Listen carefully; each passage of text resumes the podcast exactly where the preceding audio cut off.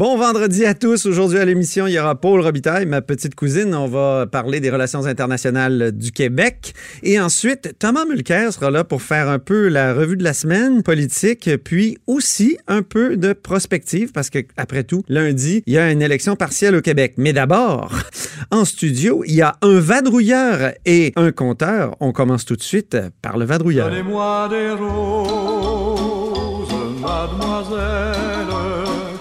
car j'ai rendez-vous.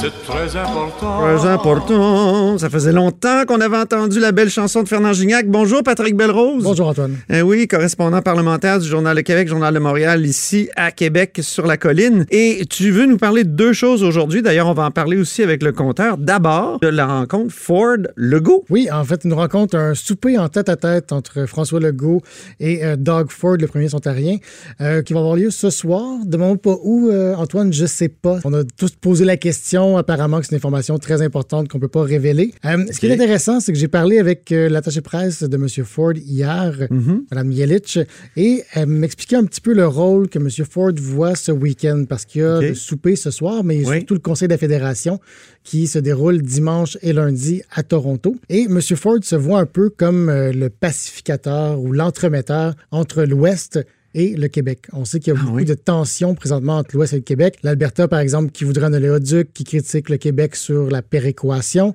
Euh, au Manitoba, on critique le Québec sur la loi sur la laïcité. Donc, euh, M. Ford se présente un petit peu, on sait que c'est un politicien conservateur, un élu conservateur, donc proche des élus de l'Ouest et du reste du Canada conservateur, qui vient se présenter en disant, Ben, écoutez, euh, moi je comprends François, je comprends aussi les élus de l'Ouest, donc il va essayer de trouver un terrain d'ent- d'entente, c'est le mot-clé qu'on En tout a cas, répété. s'il trouve ça, là, s'il trouve ça, on sait comment ça va se terminer. Écoute bien ça. Hein? Je pense qu'on va se mettre au shooter!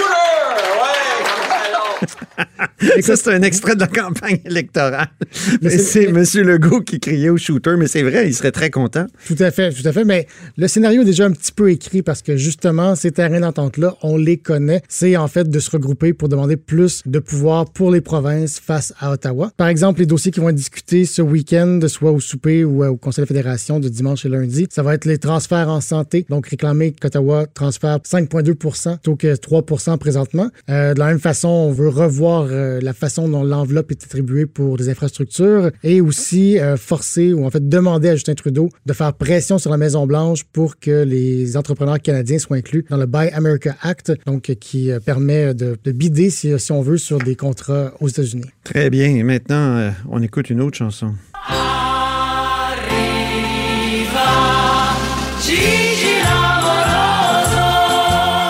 Ben oui, parce qu'il y a notre compteur qui est là, Jean-François Gibault. Bonjour. Qu'est-ce que tu penses de ça, le. Ford, Ford Legault? Ben, euh, je les trouve très habiles, surtout M. Legault, parce que justement, il veut nous amener à compter les buts dans les euh, parties de, de hockey entre Toronto et Montréal. Donc, pour ceux qui ne l'ont pas vu, l'échange de chandails de hockey, puis qui c'est qui va gagner, puis papa. Euh, c'est très habile de sa part parce que Le hockey sert comme de, de Ben, devanture. là. Exactement. C'est-à-dire que moi, je pense que euh, au moment où M. Legault aurait dû nous dire, par exemple, vous êtes avec M. Ford, est-ce que M. Ford, finalement, va l'acheter, votre, votre hydroélectricité? Ouais. Parce que pendant des mois, M. Legault disait, ils vont acheter de l'électricité, puis M. Ford disait, Hey, on veut rien savoir, on n'en a pas besoin. Donc, parce qu'on peut parler de ça, est-ce que M. Ford va appuyer euh, la Saskatchewan et l'Alberta ou le Québec quand on va parler de réforme de la péréquation? Quand on va parler des fameux pipelines, quel bar qu'il va prendre, M. Ford? On ne le sait pas. Il y a un paquet de dossiers sur lesquels euh, il y a des prises de position très importantes de l'Ontario par rapport à des enjeux du Québec, les exportations d'électricité notamment. Mais pour éviter d'avoir à en parler, ben, on fait des spectacles de hockey, puis de qui va gagner la prochaine partie. Puis bon, c'est habile. C'est Sauf- bien énervant. Sauf qu'en même temps, on parle pas des vraies affaires. Exactement. J'ai une autre chanson à vous faire écouter pour euh, présenter le prochain sujet.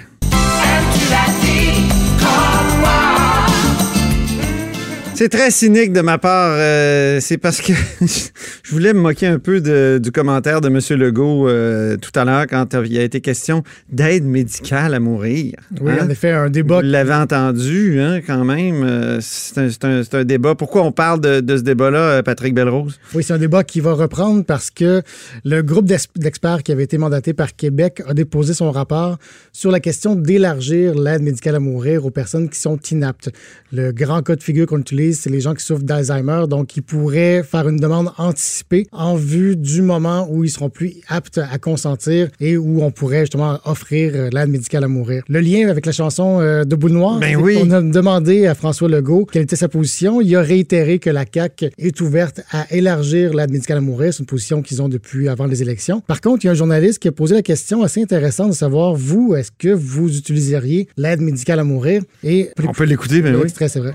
Mais pour, les- pour- pour dire si moi j'étais très euh, Favorable à ça, non? moi j'aime la vie, fait que je voudrais qu'on qu'on s'acharne un peu. Donc, euh, moi, j'aime la vie. Je voudrais qu'on s'acharne un peu. Aïe, aïe. C'est pas sa meilleure. Ben, c'est ça, c'est une position personnelle. En fait, ce qu'il dit, c'est écoutez, moi, je suis très ouvert à ce qu'on offre le droit aux, aux Québécois de faire une demande anticipée d'aide médicale à mourir. Mais lui dit, moi, personnellement, je ferais pas ce choix-là. En fait, c'est ce qu'il croit présentement. Évidemment, ça peut toujours évoluer.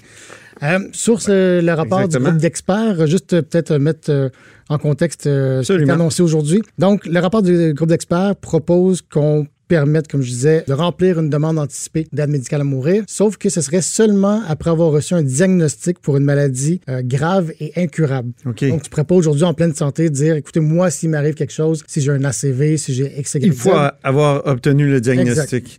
Et euh, j'aimerais entendre Jean-François Gibault sur la réponse euh, Moi, j'aime la vie. J'aimerais qu'on Ouais, s'acharne ben, un peu.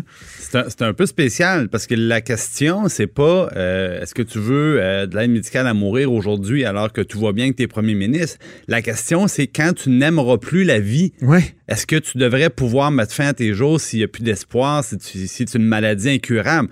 Donc, c'est, je, je, je comprends pas sa réponse du tout. La, la vraie réponse, c'est si un jour, M. Legault, vous avez la SLA, vous avez l'Alzheimer et que vous avez plus aucune chance d'y revenir et que vous aimez plus la vie, est-ce que vous devriez avoir le droit d'avoir l'aide médicale à mourir? Puis Ouais. la, la question peut-être sur les personnes inaptes, mais c'est la même chose. Une personne inapte, justement, à un moment donné, a plus de qualité de vie. Puis c'est là que la question de pose. Ben, je- Il l'a pris à la légère, puis c'est pour ça qu'on a mis une, une petite chanson. Ben, Il y a, y y peut-être le ton léger, euh, ça, ça, on peut parler de ça, mais la question, lui, il disait si je suis gravement malade, et là, il répondait à sa propre question. Donc, c'était dans ce sens-là.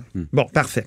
Ben, merci beaucoup, euh, Patrick Belrose, correspondant parlementaire, Journal de Québec, Journal de Montréal, et notre compteur Jean-François Gibault, qui est directeur de la recherche à QMI.